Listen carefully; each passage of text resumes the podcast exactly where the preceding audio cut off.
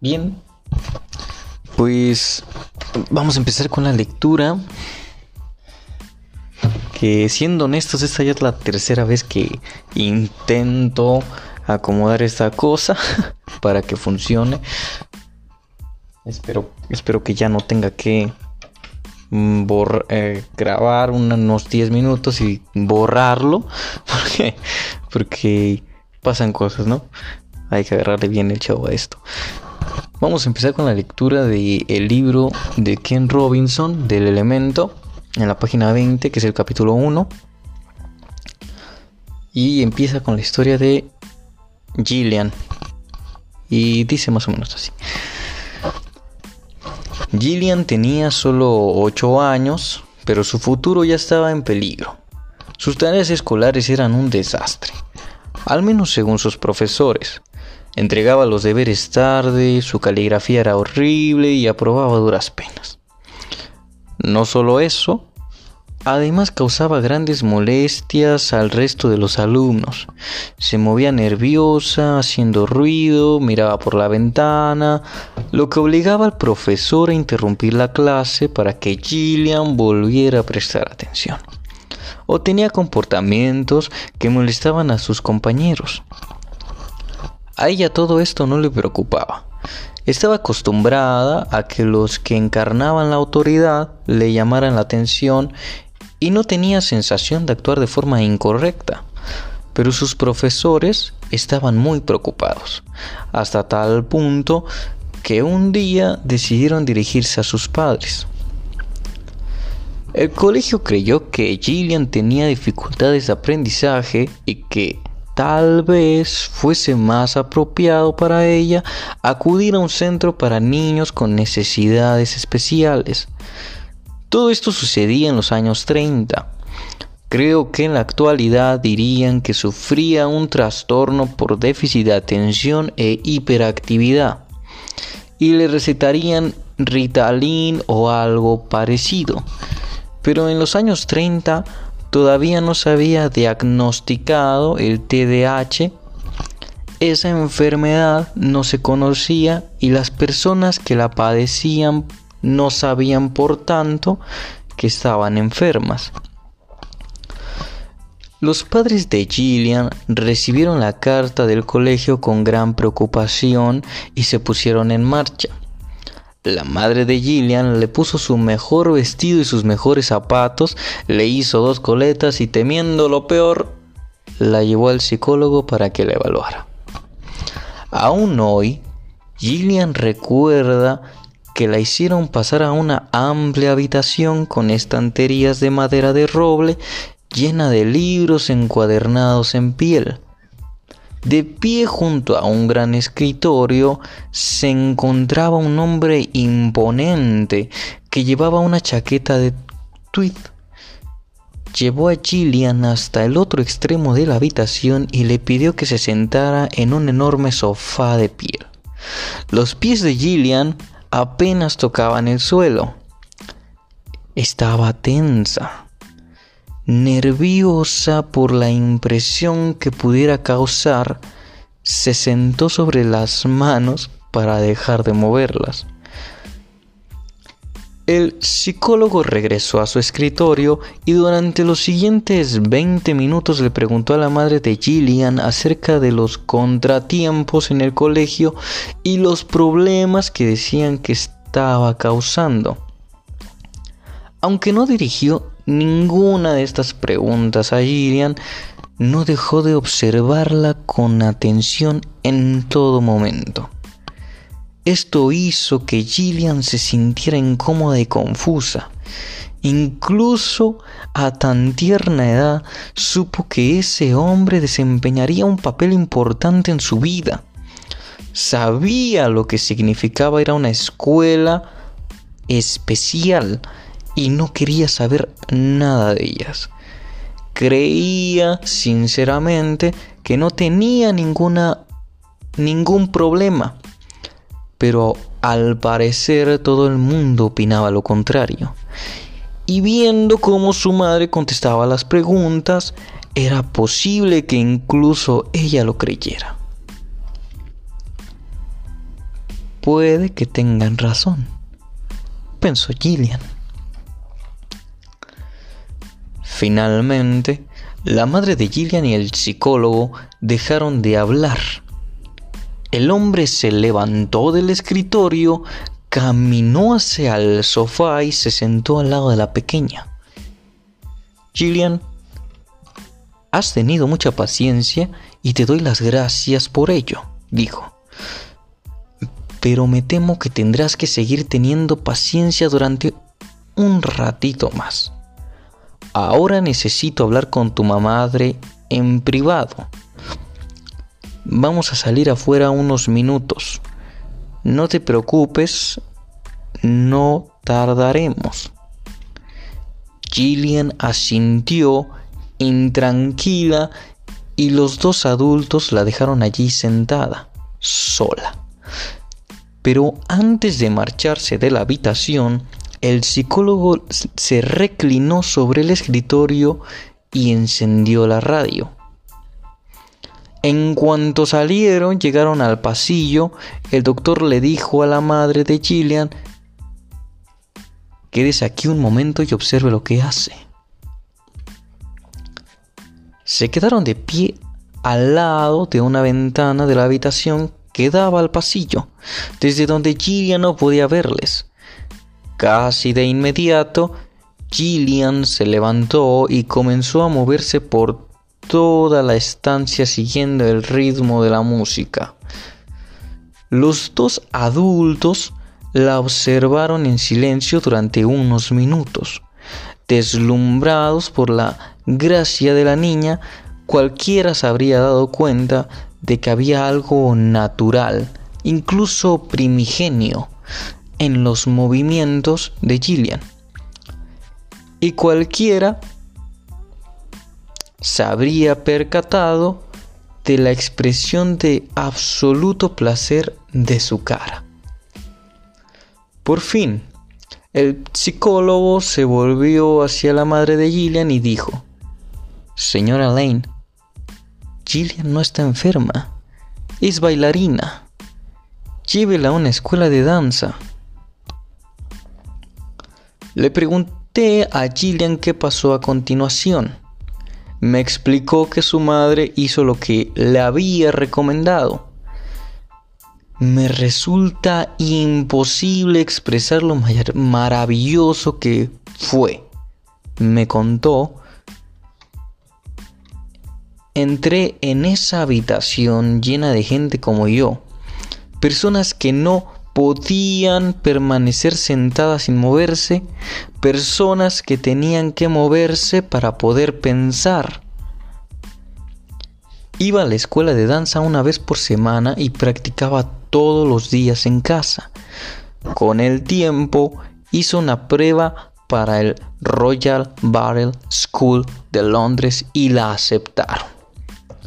Siguió adelante hasta ingresar en la Royal Ballet Company, donde llegó a ser solista y actuó por todo el mundo.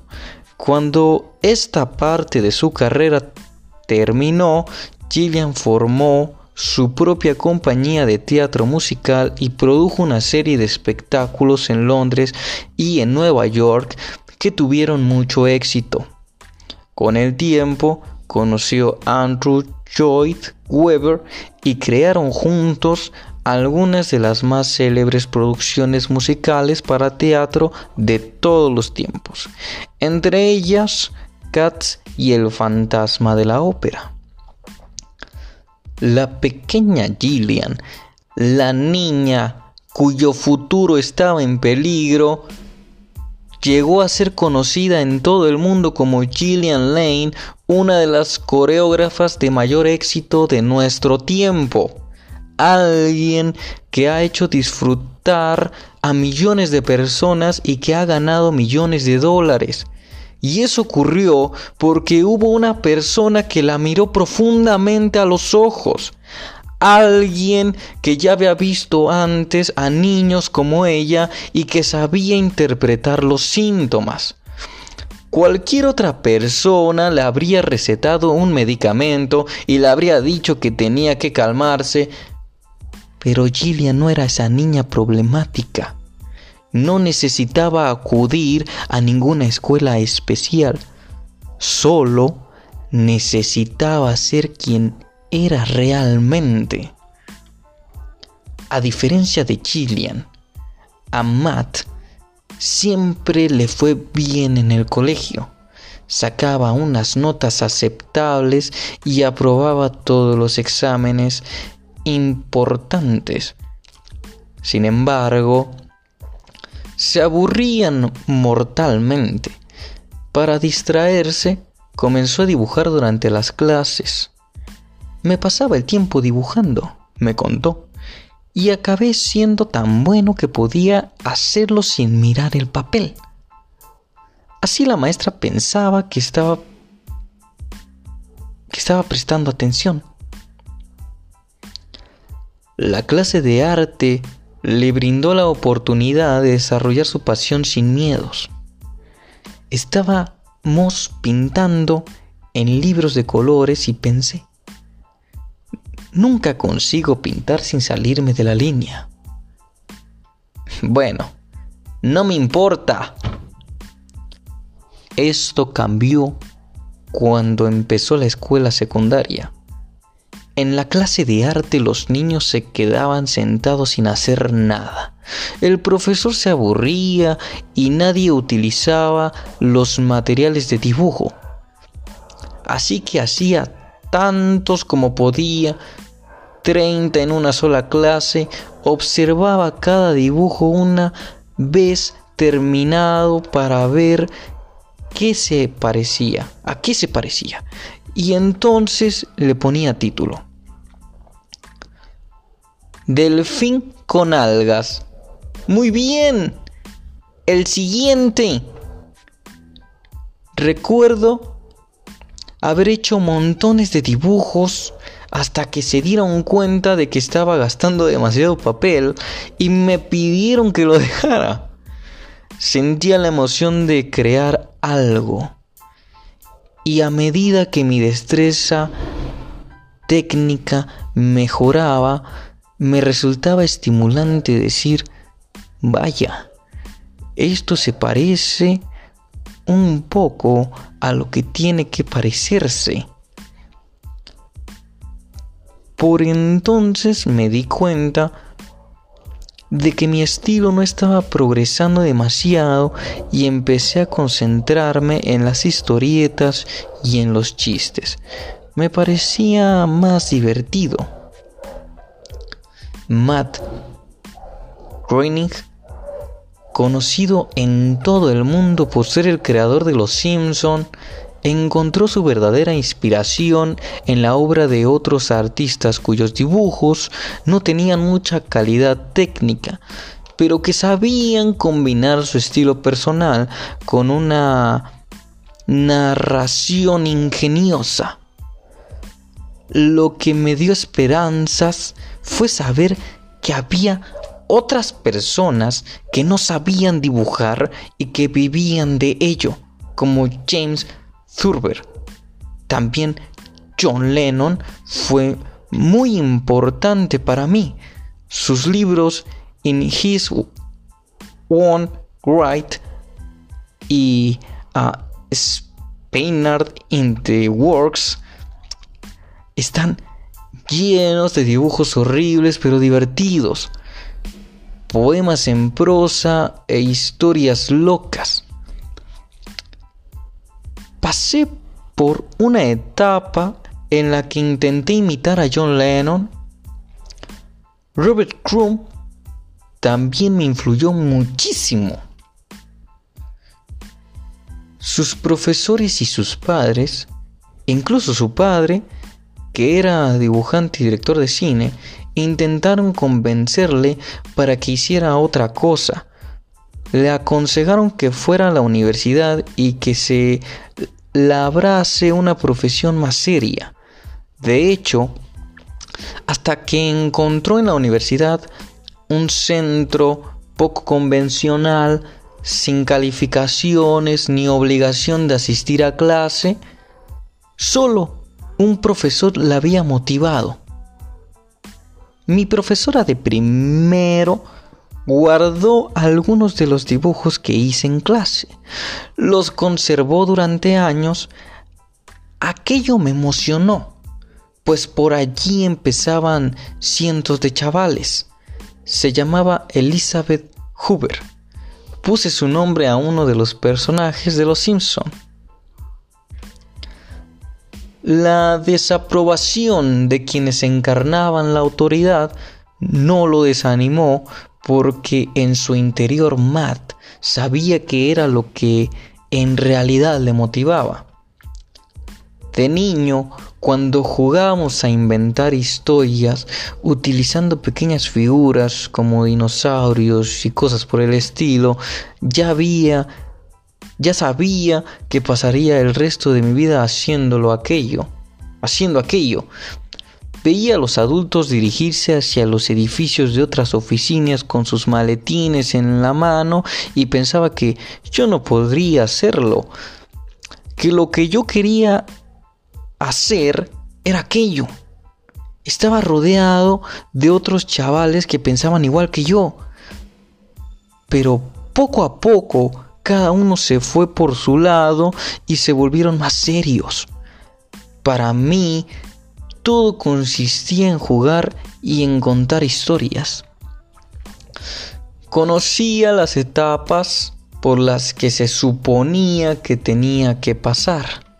Ir a la escuela secundaria, ir a la universidad, licenciarme y luego salir al mundo y conseguir un trabajo. Sabía que en mi caso no iba a ser así, que no iba a salir bien. Sabía que yo me pasaría la vida dibujando. En el colegio hice amigos que tenían los mismos intereses que yo. Salíamos juntos, dibujábamos cómics y luego los llevábamos al colegio para enseñárnoslos. A medida que fuimos creciendo y nos volvimos más ambiciosos, comenzamos a hacer películas. Era estupendo. En parte esta actividad nos permitía olvidarnos de nuestra timidez en lugar de pasarnos el fin de semana en casa. Salíamos y hacíamos películas. En lugar de ir los viernes por la noche a ver el partido de fútbol, íbamos a la universidad local y veíamos películas underground. Una pausa, una pausita. Le voy a poner aquí un marcador, una marca.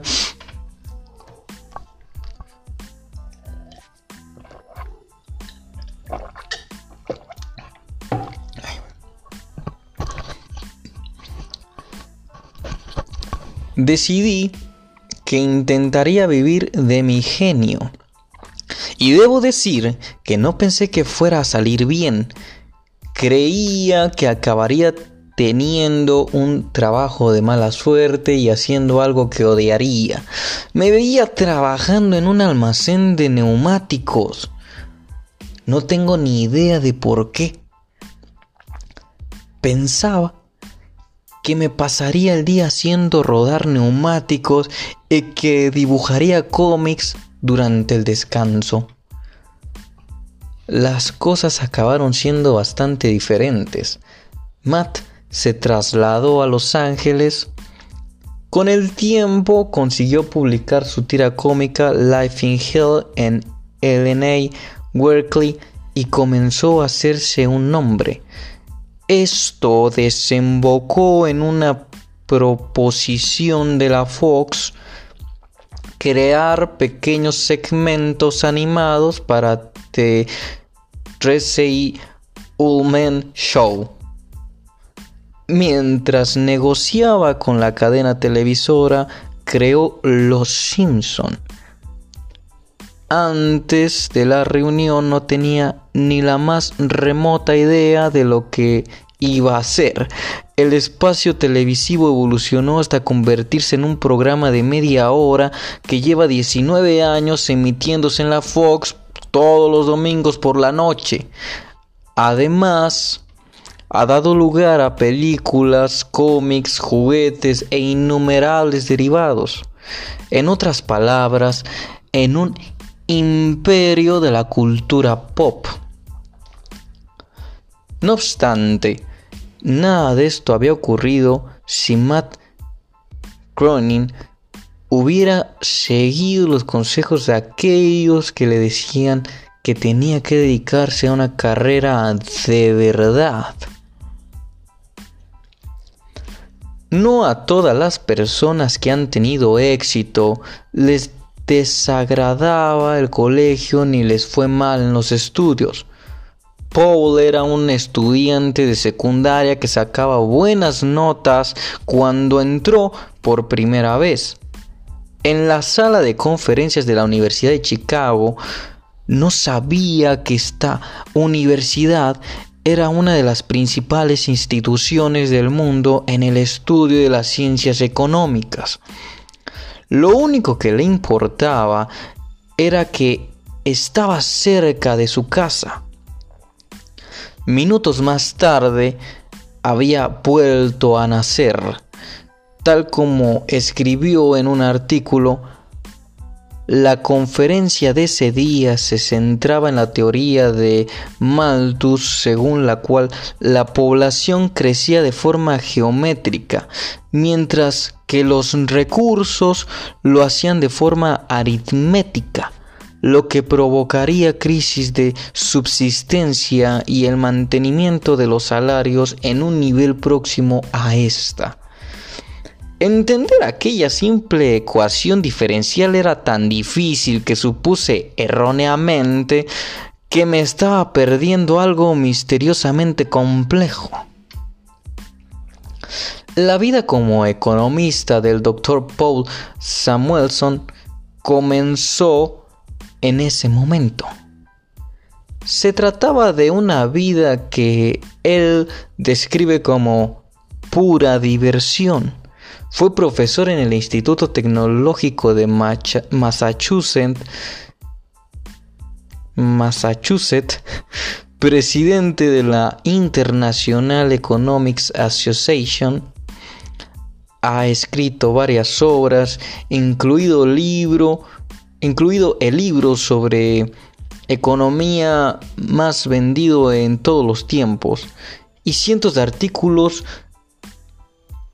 ha tenido una influencia significativa en política. Y en 1970 se convirtió en el primer estadounidense que ganó el Premio Nobel de Economía. Cuando era joven, se me daban bien los problemas de lógica y la solución de los acertijos de los test de coeficiente intelectual. Así que si la economía estaba hecha para mí, también puede decirse que yo estaba hecho para la economía. No hay que subestimar la importancia vital de encontrar pronto el trabajo al que quieres dedicarte. Esto hace posible que los alumnos que no rindan al nivel exigido puedan convertirse en guerreros felices.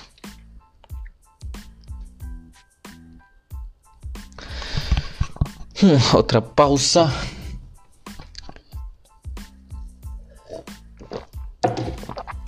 el siguiente párrafo inicia así, que dice tres historias, un mensaje.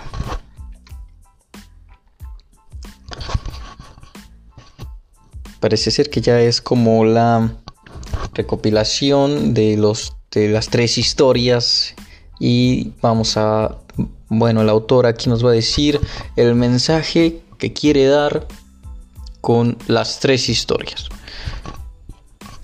Se las leo para que sea un poco más divertido. Y dice así.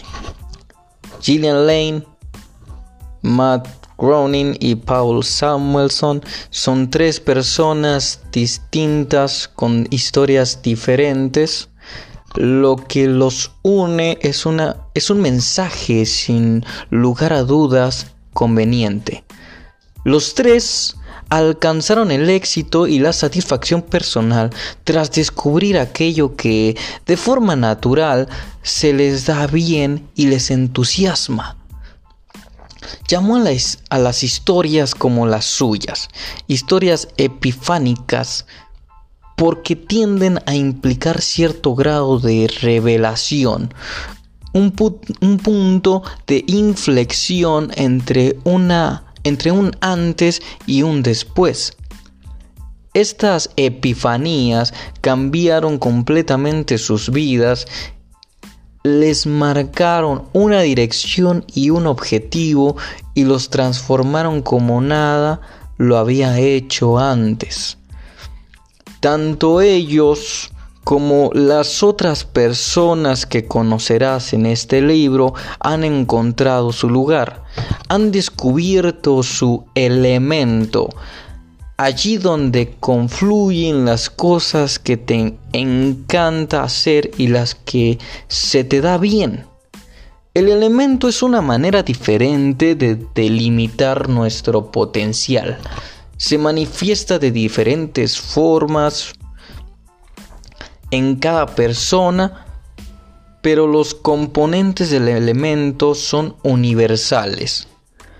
Line Cronin y, y Samuelson han conseguido muchas cosas en su vida, pero no son los únicos capaces de lograrlo.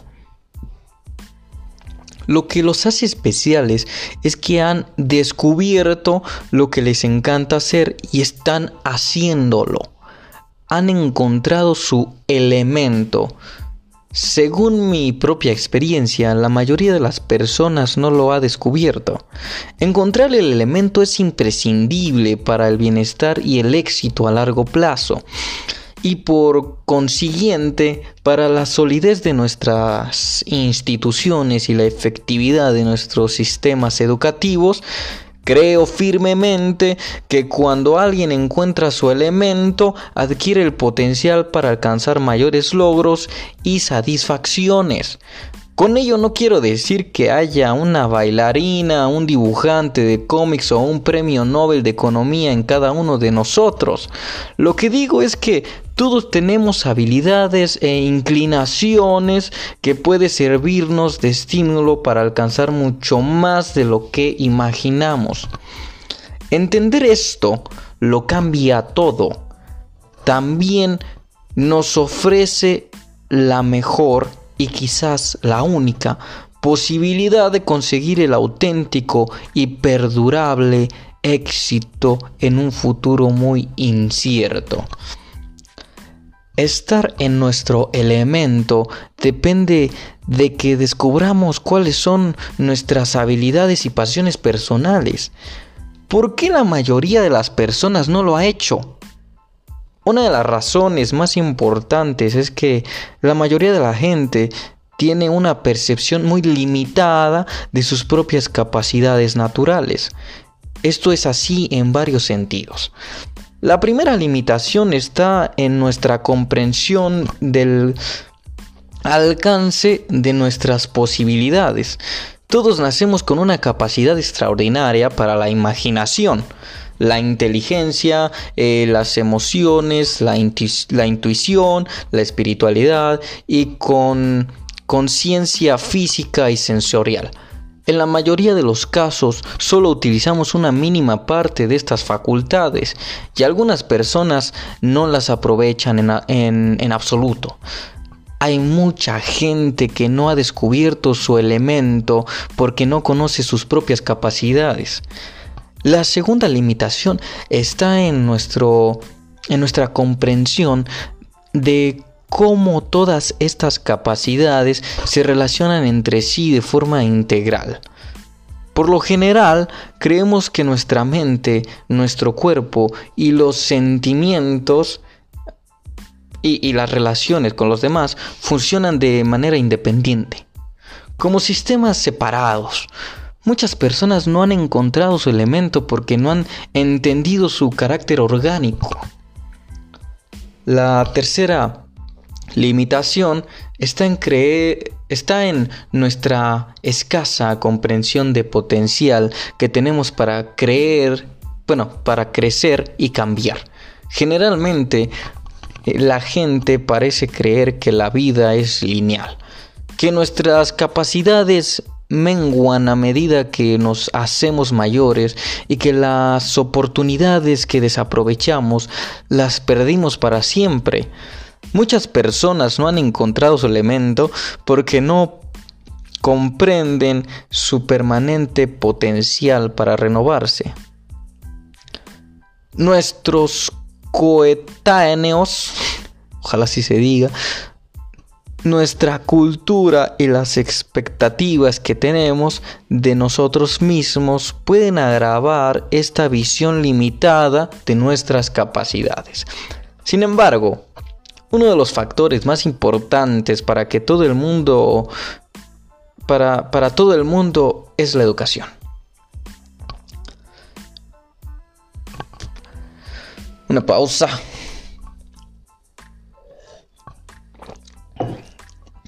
Bueno, empieza así el siguiente párrafo. No todos estamos cortados por el mismo patrón. algunas de las personas más geniales y creativas que conozco no les fue bien en el colegio. Muchas de ellas no descubrieron lo que podían llegar a ser y quiénes eran en realidad hasta que dejaron el colegio y superaron la educación que habían recibido.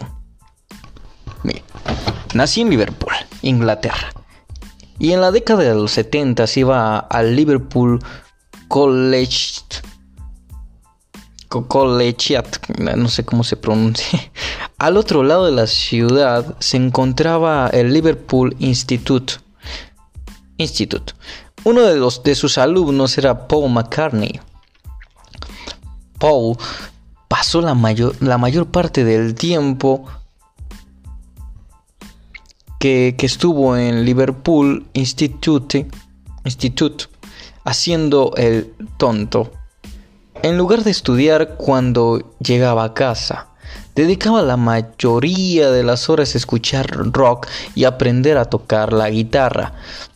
Resultó que aquella fue una elección muy inteligente, especialmente cuando conoció a John Lennon en una fiesta del colegio, en otra parte de la ciudad.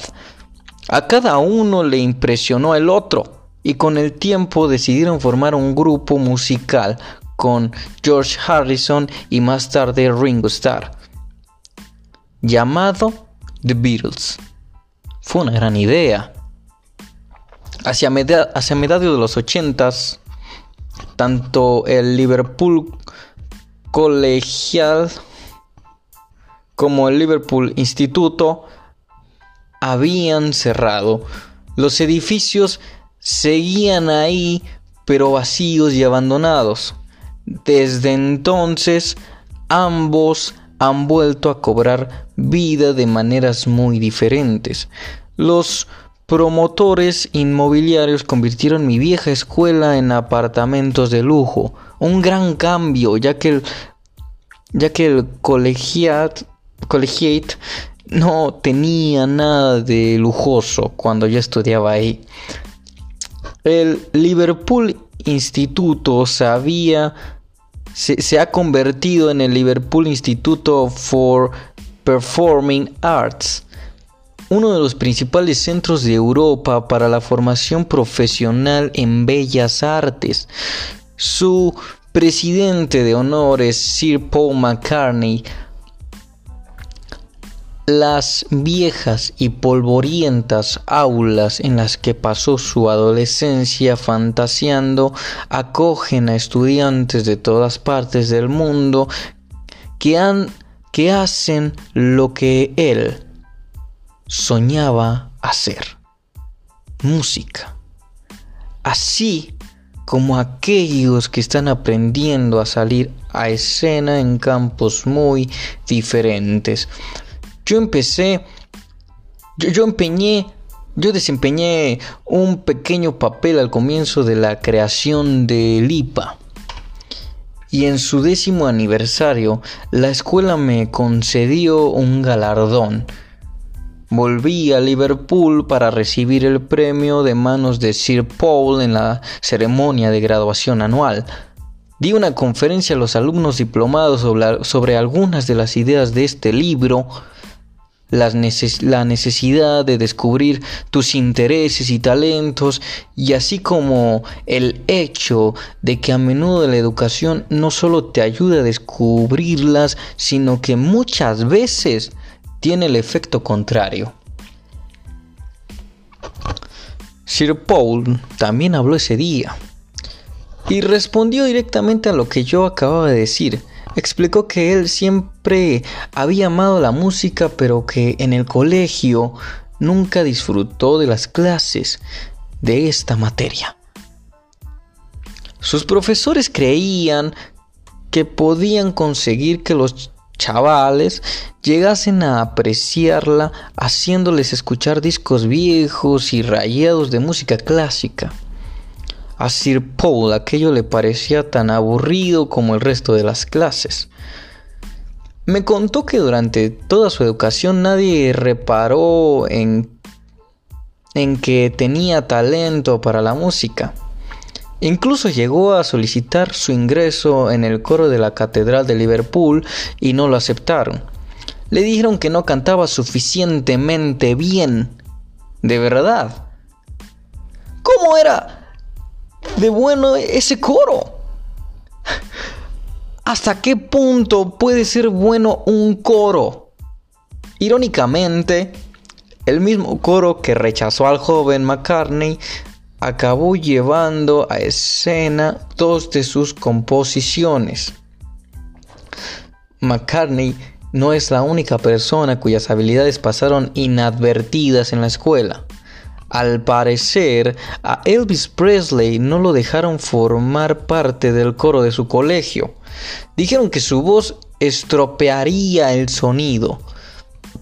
Al igual que el coro de la Catedral de Liverpool, el del colegio tenía un nivel de un nivel que mantener. Todos sabemos los, lo, lo lejísimos que llegó el coro después de quitarse de encima a Elvis.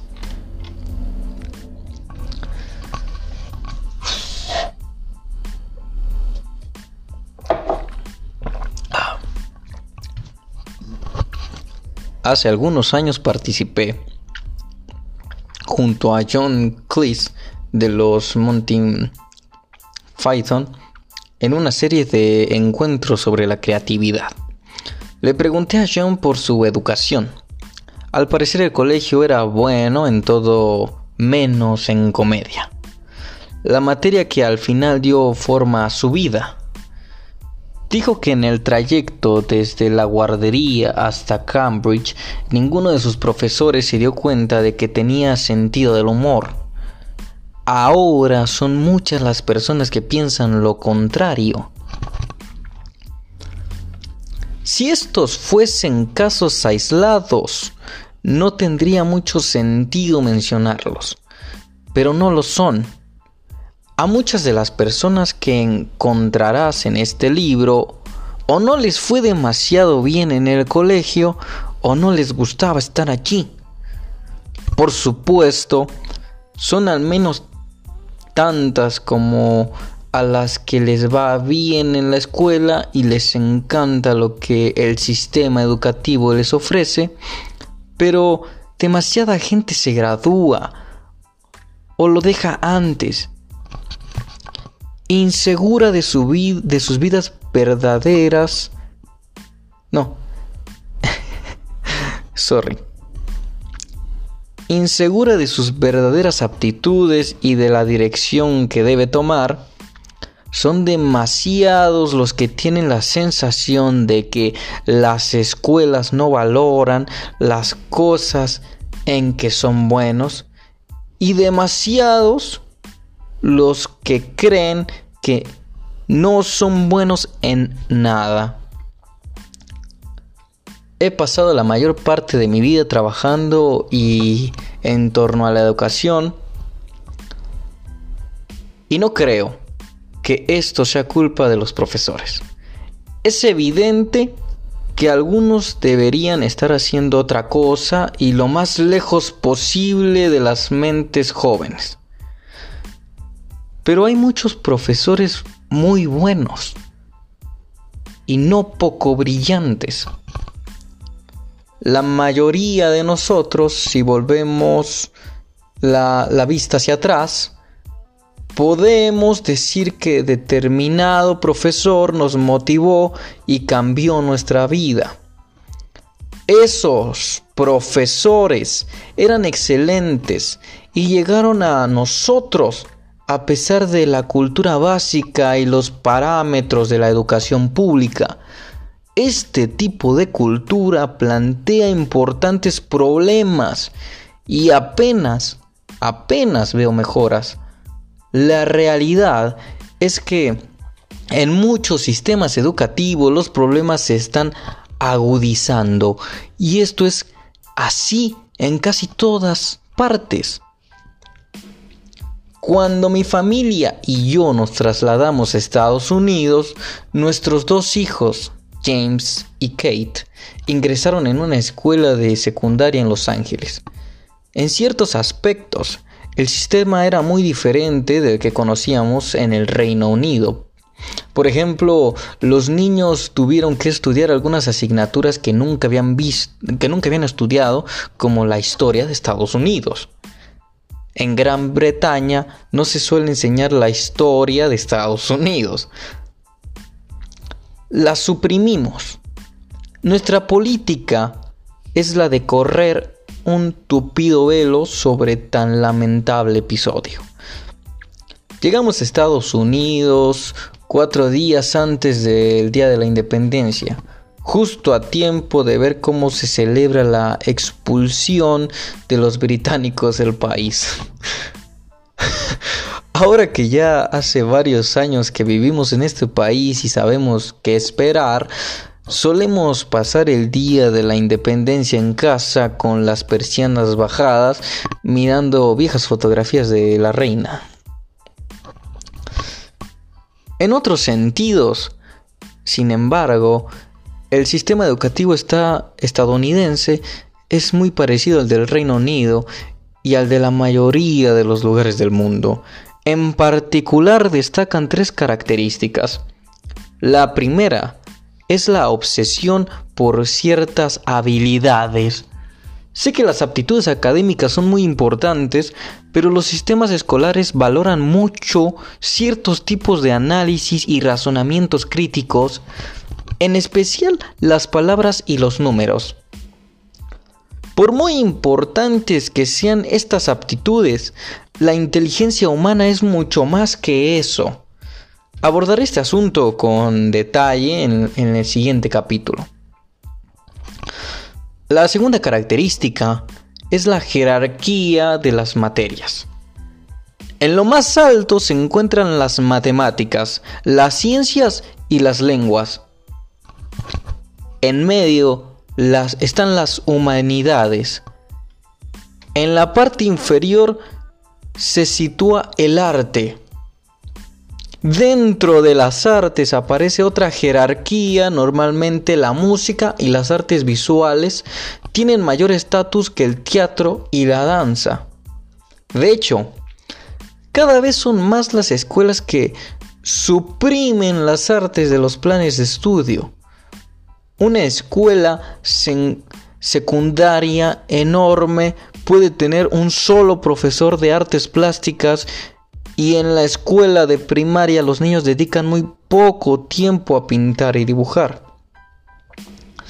La tercera característica es la creciente dependencia de determinados tipos de evaluación.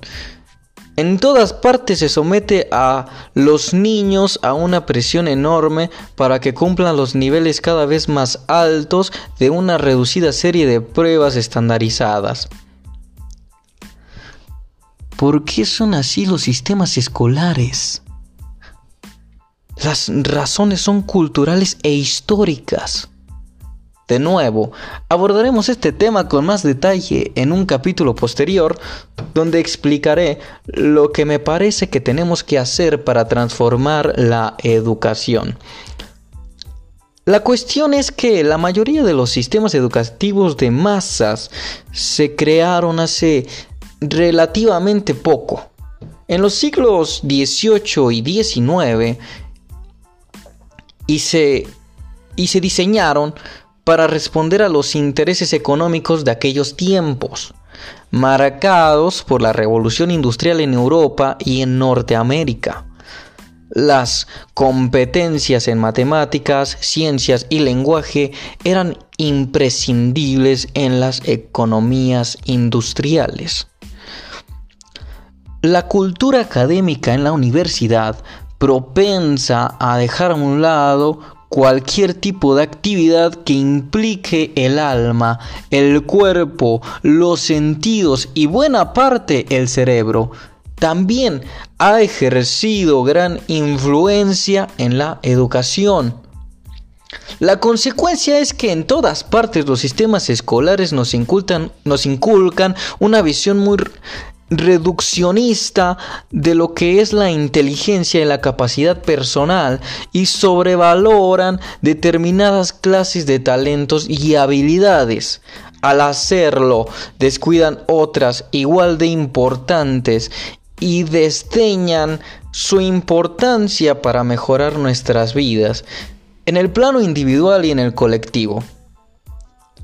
Esta aproximación a la educación estratifica e igual para todos. Estratificada e igual para todos.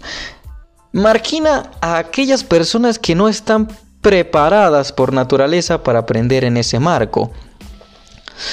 Muy pocas escuelas del mundo y aún menos sistemas escolares enseñan danza a diario. Como si hacen con, con las matemáticas. Como materia de su plan de estudios. Sin embargo, sabemos que muchos estudiantes solo se sienten interesados cuando utilizan su cuerpo. Así, Gillian Lane me, me, contó que una vez que descubrió el baile le fue mucho mejor en todas las asignaturas. Era una de esas personas que tenía que moverse para pensar. Desgraciadamente, la mayoría de los niños no tiene a nadie que desempeñe el papel del psicólogo que el psicólogo tuvo en la vida de y más aún en la actualidad, cuando un niño es demasiado nervioso e inquieto, le recetan algo y le piden que se tranquilice. Además, los sistemas actuales fijan límites estrictos sobre cómo han de enseñar los profesores y cómo tienen que aprender los alumnos. La habilidad pedagógica es muy importante, pero también lo es aceptar otros modos de pensar. A las personas que piensan visualmente tal vez les encanta determinado tema o asignatura, pero no se darán cuenta de ello si sus profesores solo se, se los presenta de forma no visual. Sin embargo, nuestros sistemas educativos animan cada vez más a que los profesores enseñen a los estudiantes con un estilo uniforme. Para apreciar las implicaciones de la historia epifánicas contadas aquí, es más, para que busquemos las nuestras, necesitamos reconsiderar radicalmente nuestro enfoque de la inteligencia. Este planteamiento de la educación coarta asimismo una de las habilidades que necesitan más los jóvenes para abrirse paso en en el cada vez más exigente mundo del siglo XXI, el pensamiento creativo. Nuestros sistemas educativos valoran mucho conocer la respuesta de una pregunta. Con programas como No dejar atrás a ningún niño, un programa estadounidense que busca incrementar el rendimiento de las escuelas públicas del país haciendo que alcancen determinados niveles de excelencia. y su, y su insistencia en que los niños de todas partes de Estados Unidos estén cortados por el mismo patrón. Estamos dando más importancia que nunca a la conformidad y a encontrar las respuestas correctas. Todos los niños empiezan en el colegio con una imaginación brillante, una mente fértil y buena disposición a correr el riesgo de expresar lo que piensan. Cuando mi hijo tenía cuatro años, el centro de preescolar en el que estudiaba puso en escena una representación de la historia de la Navidad. Durante la difusión hubo un momento maravilloso en el que tres pequeños salieron al escenario disfrazados de los tres reyes magos, con sus regalos de oro, incenso y mirra. Creo que al segundo niño le faltó un poco de sangre fría y, se salió del guion. El tercer niño tuvo que improvisar una frase que no había aprendido o a la que no había prestado demasiada atención durante los ensayos, dado que solo tenía cuatro años. El primer niño dijo, te traigo oro. El segundo dijo, te traigo mirra. Y el tercer niño dijo, Frank envió esto. ¿Quién creéis que es Frank? El, el decimotercer apóstol. El, el libro perdido de Frank. Lo que me encantó de, de la situación fue lo que ilustraba. Que a los críos no les preocupa demasiado si se equivocan o no sino están demasiado seguros sobre qué hacer en una situación determinada. Simplemente inventan algo a ver qué pasa. Con esto no pretendo decir que equivocarse sea lo mismo que ser creativo. A veces equivocarse significa simplemente equivocarse. Pero si no estás preparado para equivocarte, nunca se te ocurrirá nada original. Hay, hay un defecto de base en la forma en que los políticos estadounidenses han interpretado la idea de volver a los orígenes para mejorar la calidad de los estudiantes educativos. Consideran que volver a los eh, principios básicos en un modelo de reforzar los criterios educativos de la época de la revolución industrial, la jerarquía de las materias, parecen creer que si alimentan a nuestros hijos con un menú único en todo el estado de lectura, escritura y aritmética, seremos más competitivos frente al resto del mundo y estaremos más preparados con vistas al futuro. Lo desastrosamente erróneo de este planteamiento es que infravalora gravemente la capacidad humana.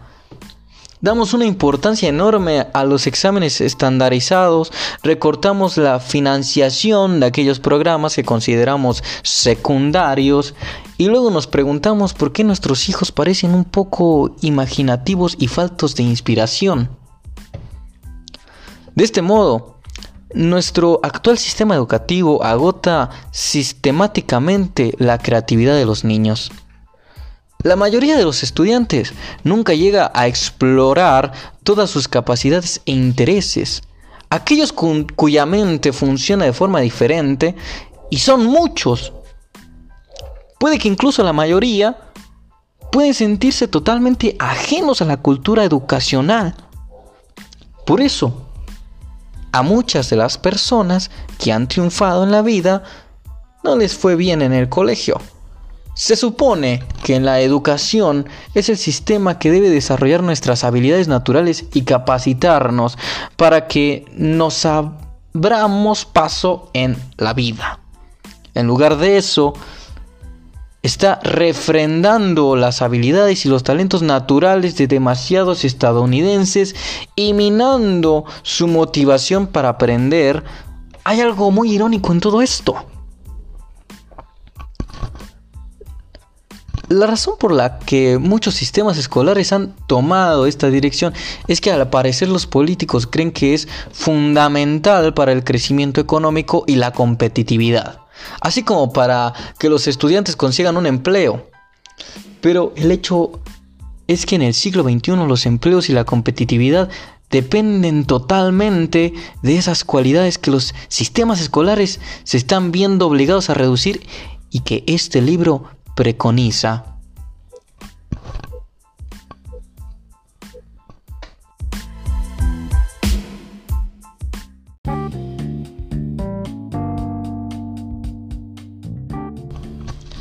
Bueno, seguimos con la parte la parte 2.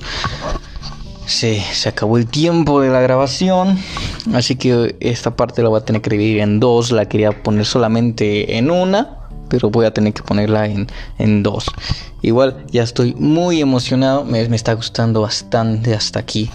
Hasta aquí me gusta muchísimo, ya me metí exageradamente fuerte en el personaje este, este, de este hombre, como habla. Eh, ya estoy muy emocionado. Pues vamos a seguir con la lectura. Eh, libro de Ken Robinson del Elemento, capítulo 1. Voy a poner no sé si dos o tres partes, pero esta es la parte 2. Nos quedamos en que este libro preconiza. Y sigue así. Todas las empresas afirman que necesitan personas creativas y capaces de pensar por sí mismas. Pero esta afirmación no se refiere solo al mundo empresarial, significa que buscan gente cuya vida tenga un objetivo y un significado dentro y fuera del trabajo. La idea de volver a los orígenes no está mal en sí misma, yo también creo que es necesario que nuestros niños vuelvan a los orígenes. Sin embargo, si de verdad vamos a hacerlo, debemos recorrer todo el camino de vuelta. Tenemos que reconsiderar la naturaleza básica de la habilidad humana y los objetivos fundamentales de la educación actual. Hubo un tiempo en el que reinaba la máquina de vapor. Era potente, eficaz y mucho más eficiente que el sistema de propulsión que se utilizaba hasta entonces. Pero con el tiempo dejó de responder a las nuevas necesidades de la gente y el motor de combustión interna se ofreció como nuevo paradigma en un mundo con muchos sentidos. Nuestra actual, nuestro actual sistema educativo es como la máquina de vapor. Y resulta que se está quedando sin vapor bastante pronto. Pero los problemas que desvela el envejecimiento del sistema educativo no terminan cuando dejamos el colegio, sino que se producen en las instituciones públicas y en las empresas. El ciclo se repite una y otra vez. ¿Cómo sabe cualquier persona del mundo empresarial? es muy fácil que te encasillen pronto en tu profesión. Cuando esto pasa, es exageradamente difícil sacar el mejor partido de tus otros y quizá más auténticos talentos. Si el mundo empresarial ve en ti un financiero, te será difícil encontrar un empleo en la parte creativa del negocio. Esto puede arreglarse si tanto nosotros como las instituciones en que nos desenvolvemos pensamos y actuamos de manera diferente. De hecho, es fundamental que lo hagamos. El siguiente párrafo dice, empieza con no sé llamarlo tema, o las palabras que dice el ritmo del cambio. Hay que, quería decirlo hasta el último, pero lo digo ahorita, ya una pausa. Estoy un poco cansado. Eh, hay palabras que en sí no, no sé cómo se pronuncian en inglés y pues para hacer la traducción o bueno, para hacer la pronunciación mi cerebro tiene que hacer ahora decirlo en otro idioma. Es un poco difícil. Y perdonen que algunas palabras no las haya dicho bien o que me trabe un poco. Lo estoy leyendo la primera vez, no lo he leído alguna otra vez, entonces todo esto es nuevo. Al principio pensé que iba a ser una historia, como empezaba a contar una historia, pensé que iba a ser una historia, pero es un sujeto contando una historia, entonces, entonces no tiene tanto chiste que le meta un, un, este, un tono de historia, ¿no? Que haya personajes y todo el show. Es mejor así como una tipo... Eh, plática, ¿no? Una conversación, una conferencia, algo parecido, ¿no? Una persona hablando, contándote su historia a través de un libro, ¿no? A diferencia de alguna novela que hay personajes y hay una trama y hay, un, hay este todo un contexto diferente, ¿no? Que hay que poner otro tipo de entonación y cosas así. En este caso me parece más que decir el mensaje, sentir el mensaje como él quería hacerlo es la parte esencial para entender el libro. Entonces, hasta ahorita es como así lo entiendo. Espero que siga siendo igual. Em, y pues vamos a darle, ¿no? Dice así. El ritmo del cambio. Los niños que comiencen este año este, este, año el colegio se jubilarán en 2070.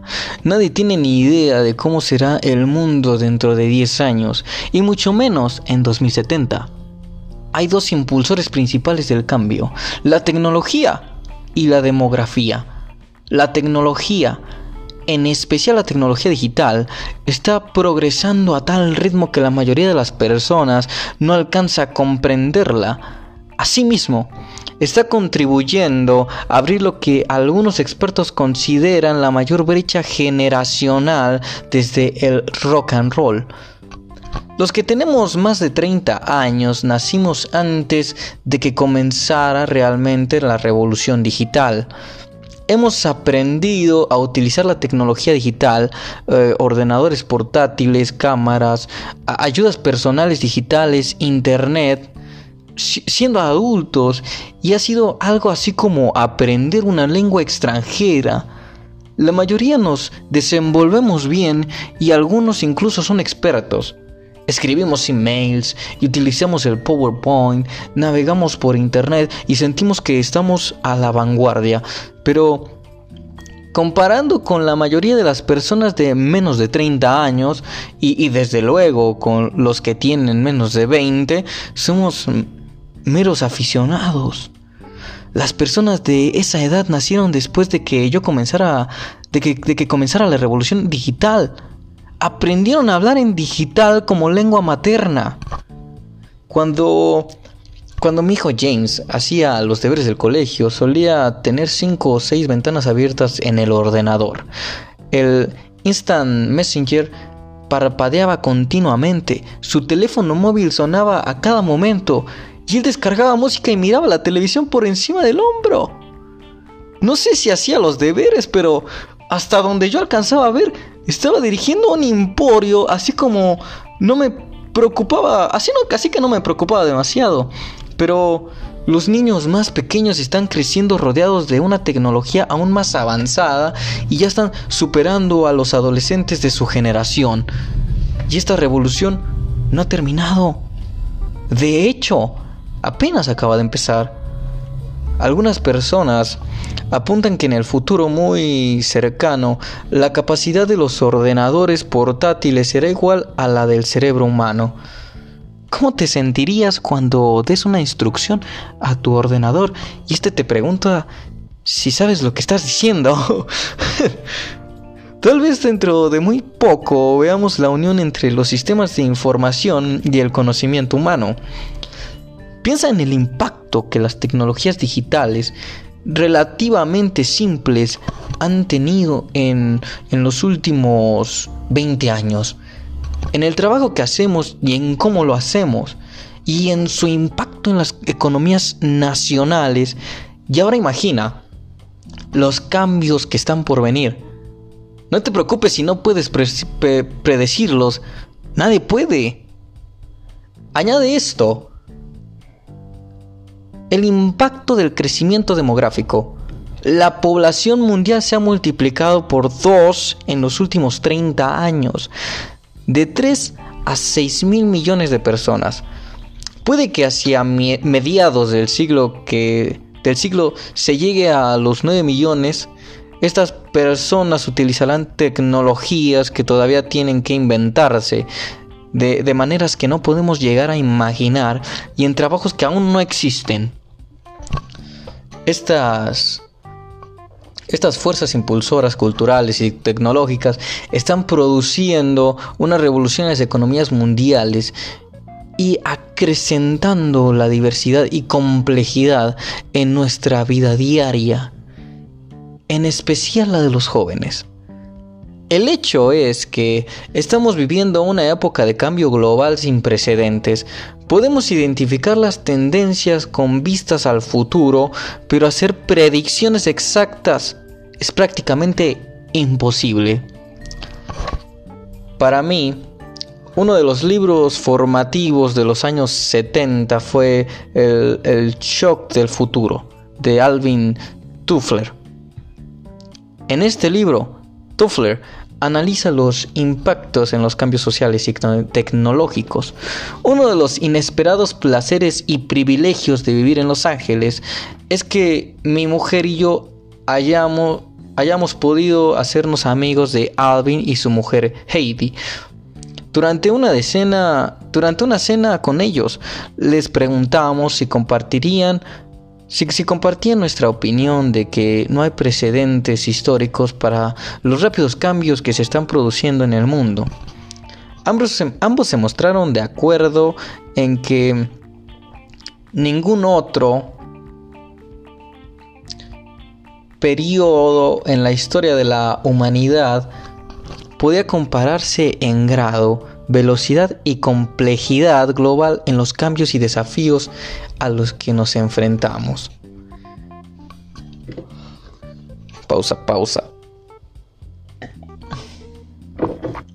Ah. ¿Quién podría haber sospechado a finales de los años 90 cuál sería el clima político del mundo 10 años más tarde? El impacto primordial que tendría Internet, hasta qué punto se globalizaría el comercio, las diversas y espectaculares formas que utilizarían nuestros hijos para comunicarse? Puede que alguno de nosotros hubiese llegado a predecir una o incluso dos de estas cosas, pero ¿todas? Muy pocos tienen esa capacidad. Sin embargo, estos cambios han modificado nuestra manera de comportarnos y los cambios están acelerando. Y no podemos decir cuándo. Lo que sabemos es que ciertas tendencias indican que el mundo cambiará de un mundo atrayente y perturbador. China, Rusia, India, Brasil y algunos otros países tendrán un papel predominante en la economía mundial.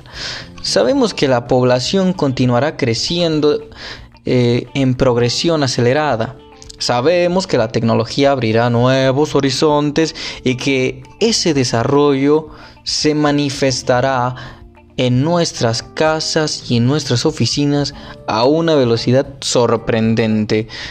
Esta combinación de las cosas que sabemos, que cada vez hay más países y más gente que participa en el juego y que la tecnología está cambiándolo mientras hablamos, nos lleva a una conclusión ineludible.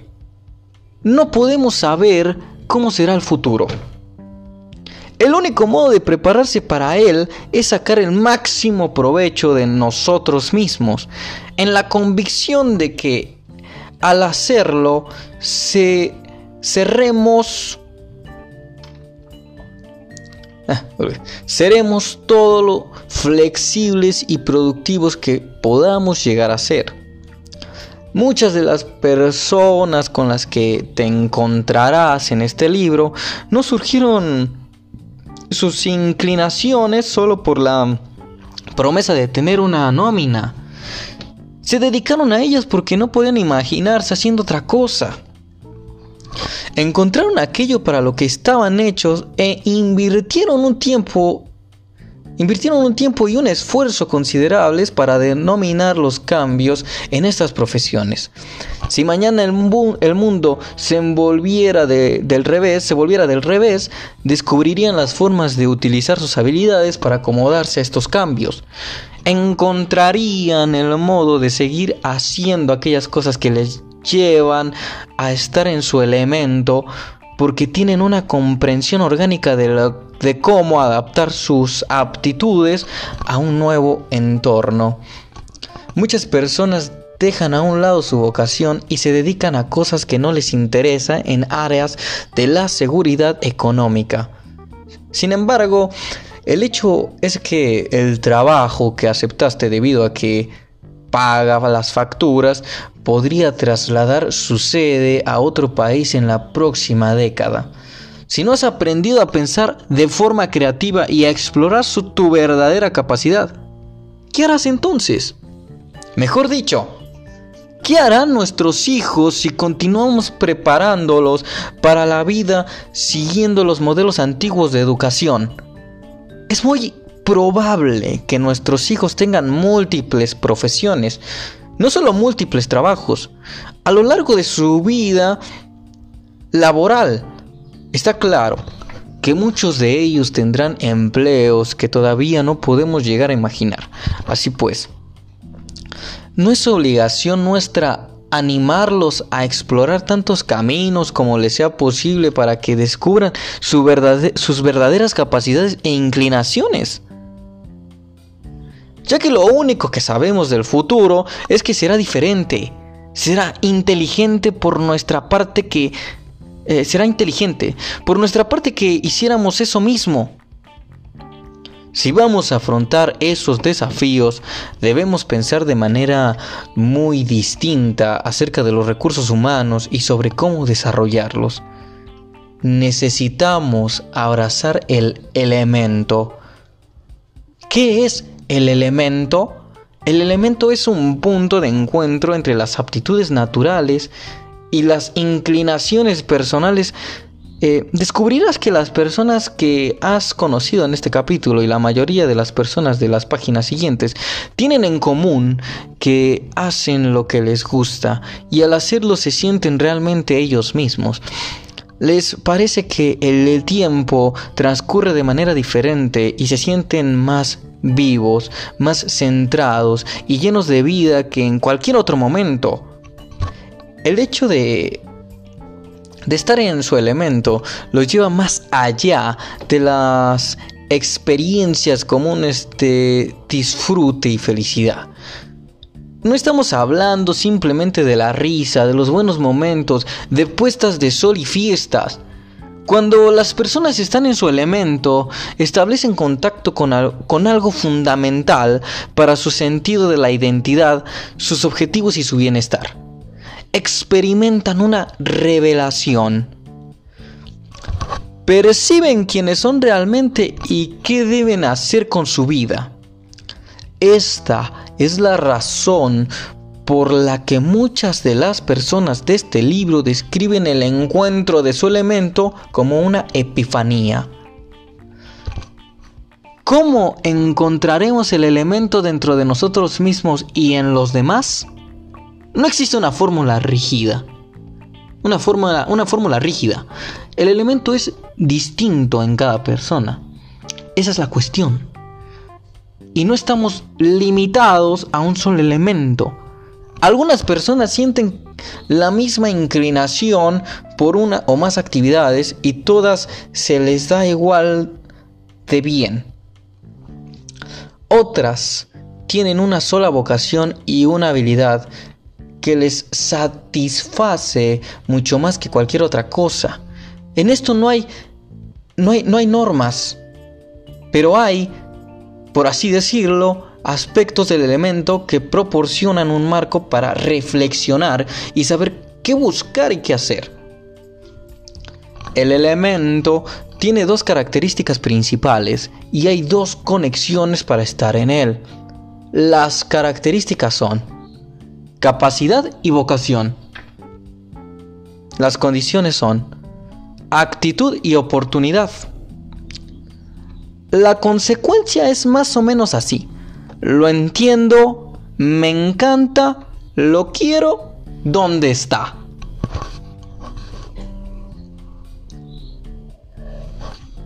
Una pausa. Ah, lo que tomo agua. Este. Muy interesante lo que dice aquí, aquí arriba. Eh, en ocasiones, no sé ustedes, pero a mí, a mí me viene la frase de Nietzsche de este saber cada vez más, saber más de cada vez menos, eh, haciendo inclinación que, que ahora nos volvemos especialistas, ¿no? Sabemos más de una cosa, pero este ya no le damos importancia a los demás, o sea, ya no ya ya no tenemos que saber de todo, ya solamente saber de una cosa está bien. Cuando dice Nietzsche que no, bueno, me, quedo con sus palabras y ahora yo las interpreto, ¿no? Yo, yo siento que él trata de decir que no, que no está bien saber mucho de una cosa y olvidar todo lo demás, ¿no? Porque como aquí dice, te enfocas en una cosa y olvidas lo demás. O sea, hay diferentes, como dice él, elementos, ¿no? Y si solamente te enfocas en uno, a lo mejor también te gusta otro, pero no lo buscas, no, no, no, no lo aceptas, ¿no? Bueno, sigamos, ¿no? Este, olviden todo lo que acabo de decir. Porque obviamente es mi percepción, ¿no? O sea, me, muchas palabras de muchos autores me vienen cuando leo esto y y pues el proceso es muy difícil, ¿no? el proceso está difícil. pero vamos a seguirle, vamos a seguirle, me está gustando. Lo que no me gusta es que repite mucho, ¿eh? Repite muchísimo el mensaje. Mucho, mucho lo repite. O sea, ya lo había dicho arriba como dos veces y otra vez lo está repitiendo una tercera vez aquí. Lo, lo, que es el elemento. Se entiende que lo que quiere dar a entender es el elemento y a veces las palabras faltan y a veces este, las explicaciones este, no sobran, pero por aquí yo creo que ya lo entendí. No sé si ustedes ya lo han entendido, ¿no? Eh, ah, de hecho, lo que sigue en el siguiente párrafo, porque todavía no acabamos el, capítulo, el siguiente párrafo empieza con una palabra que dice, bueno, con la, frase que dice, eh, lo entiendo. Y empieza así, y sigue, ¿no? Eh, la capacidad es la felicidad natural para hacer una cosa. Es una percepción intuitiva o una comprensión de que es algo. ¿Cómo funciona y cómo utilizarlo? Gillian Lane tenía una gracia natural para el baile, Matt Groening para contar historias y Paul Samuelson para la economía y las matemáticas. Nuestras capacidades son muy personales. Puede servir para actividades generales como las matemáticas, la música, el deporte, la poesía o la teoría política. También puede ser muy específicas, no la música en general, sino el jazz o el rap no los instrumentos de viento en general, sino la flauta, no la ciencia, sino la bioquímica, no el atletismo, sino el salto de longitud. A lo largo de este libro encontrarás a personas con una profunda comprensión natural sobre todo tipo de cosas, no son buenas en todo, sino en algo en particular. Paul Samuelson es una naturaleza bueno en matemáticas, otros no lo son. Resulta que yo soy de los últimos. En el colegio nunca fui de demasiado bueno en matemáticas y estuve encantado de dejarlas. De, dejarlas atrás al terminar la escuela. Cuando tuve a mis hijos, las matemáticas alcanzaron nuevo, de nuevo como se mostró de las películas que pensabas que había muerto. Uno de los peligros de ser padre es que Tienes que ayudar a tus hijos a hacer los deberes. Puedes engañarlos durante un tiempo, pero en lo más profundo de tu alma sabes que el nombre de la verdad está cerca. El momento de la verdad está cerca. Mi hija Kate creía que yo lo sabía todo hasta que tuvo 12 años. Y a mí me encantaba fomentar que lo creyera. Cuando era pequeña me pedía ayuda si, se quedaba atascada con un problema de inglés o de matemáticas. Yo con una sonrisa confiada le, le, levantaba la vista de lo que estuviese haciendo, le rodeaba los hombros con un brazo y hacía algo así como, bien, veamos ¿Qué tenemos aquí? Fingía compartir su dificultad para que ella no se sintiera mal por el hecho de, no haberlo entendido. Entonces ella me miraba con adoración mientras yo pasaba rápidamente y sin esfuerzo como un dios de las matemáticas por la tabla de multiplicar del 4 y por una simple resta. un, un día Kate tenía 14 años Llegó a casa con una hoja llena de ecuaciones de segundo grado y sentí el, conocido sudor frío. Al llegar a este punto, recurrí al método de aprender descubriendo. Dije, Kate, no tiene ningún sentido que te diga la solución. Ah, no es así como se aprende. Tienes que resolver tus. tienes que resolverlas tú sola. Estaré afuera tomando un gin tonic. Y por cierto, tampoco tiene ningún sentido que me muestre las soluciones cuando las hayas terminado. Para eso están los profesores. Perdón mi acento argentino, pero que yo siento que es argentino, pero me gusta hacer este tipo de acento para, para como enfatizar o entonar, como yo digo, palabras clave o, momentos en los que debería de enfatizarla. O a veces, a veces ahorita me está saliendo porque me estoy riendo, me gusta, me, está gustando lo que dice. Hay unas cosas que sí son muy graciosas. Y sigue, ¿no? perdónenme, en verdad, si estoy fingiendo mucho, es una máscara vamos a decir lo que es una máscara, ¿no? Eso es una máscara que se pone cuando leo, ¿no? Es como nuestro... Es como una muletilla que tengo. Quisiera ser completamente natural, pero no puedo. De esta forma lo entiendo. Me gusta leerlo de esta, de esta forma. Me gusta leerlo de esta forma. No me gusta. No, no, no estoy fingiendo. Lo estoy leyendo como a mí me gusta. Y, y espero que lo entiendan como yo lo entiendo porque la verdad lo estoy entendiendo y me está gustando muchísimo. Bueno, sigamos. A la semana siguiente me trajo a casa una tira cómica que había encontrado en una revista. Me dijo, esto es para ti. La tira mostraba a un padre ayudando a hacer los deberes de su hija. En la primera viñeta, el hombre se inclinaba sobre el hombro de la niña y decía, ¿qué tienes que hacer? La chica contestaba, tengo que buscar el mínimo común denominador. El padre preguntaba, ¿todavía lo están buscando? Ya estaban haciéndolo cuando yo iba al colegio. Sé cómo se sentía. Sin embargo, para algunas personas las matemáticas son tan bellas y atractivas como la poesía y la música lo son para otras. Encontrar y desarrollar nuestras fuerzas creativas es parte fundamental para llegar a ser quienes realmente somos. No sabremos lo que podemos llegar a ser hasta que no sepamos lo que somos capaces de hacer. La siguiente frase es me encanta. Estar en tu elemento no es solo una cuestión de capacidad natural Conozco a muchas personas que por naturaleza son muy buenas en algo, pero que no sienten que si algo sea la vocación de su vida. Para estar en su elemento, para estar en tu elemento necesitas algo más. Apasionarte. Las personas que están en su elemento encuentran gran deleite y placer en lo que hacen. Mi hermano Ian es un músico, es, músico, toca la batería, el piano y el bajo. Años atrás formaba parte de un grupo de música de Liverpool en el que tocaba un tecladista de gran talento llamado Charles. De, después de uno de los conciertos le dije a Charles que me parecía que esa noche había tocado especialmente bien. Luego le dije que me encantaría ser capaz de tocar los teclados así. No es... No, no es cierto, me respondió.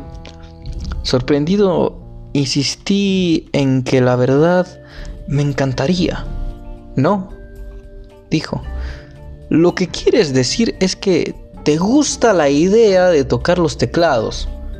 Si te encantase, lo estarías haciendo. Me explicó que para tocar tan bien como lo había hecho, practicaba unas 3 o 4 horas diarias.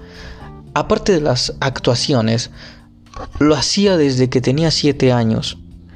De repente, tocar los teclados tan bien como lo hacía Charles ya no me pareció tan atractivo. Le pregunté cómo conseguía mantener ese nivel de disciplina. Me dijo, eh, porque me encanta. No podía imaginarse haciendo ninguna otra cosa. Lo quiero. Actitud es la perspectiva personal que tenemos de nosotros mismos y de nuestras circunstancias, eh, el ángulo desde el ángulo desde el que miramos las cosas, nuestra disposición, e, es un punto de vista emocional. Muchas cosas afectan a nuestras actitudes, entre ellas nuestro carácter, nuestro espíritu, nuestra autoestima, las percepciones de los que nos rodean y las expectativas de quien, de las expectativas que tienen puestas en nosotros. Un indicativo interesante de nuestra actitud básica es el papel de considerarnos es el papel que, consideramos que desempeña la suerte en nuestra vida. A menudo las personas que aman lo que hacen se describen a sí mismas como afortunadas. Las personas que creen que lo han logrado que han logrado el éxito en su vida a menudo dicen que han tenido mala suerte que no han logrado el éxito, dicen que tienen mala suerte. Los accidentes y lo aleatorio tiene su parte en la vida de todo el mundo. Pero tener suerte o no depende de algo más allá de la mera casualidad. Con frecuencia Eh, las personas que han triunfado comparten actitudes parecidas como la perseverancia, la confianza en sí mismos, el optimismo, la ambición y el sentimiento de frustración. La forma de percibir nuestras circunstancias, así como la de crear y aceptar las oportunidades, depende en gran medida de lo que esperamos de nosotros mismos. ¿Dónde está? Si, no se dan las oportunidades adecuadas, es posible que nunca llegues a saber cuáles son tus aptitudes o hasta dónde podrían llevarte. No hay muchos jinetes de potros salvajes en la Antártida, ni, ni muchos buscadores de perlas en el Sahara.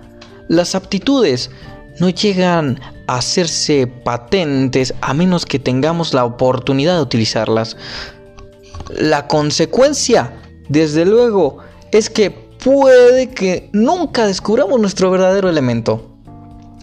Depende mucho de las oportunidades que tenemos, de las que creamos, de si las aprovechamos y de cómo lo hacemos.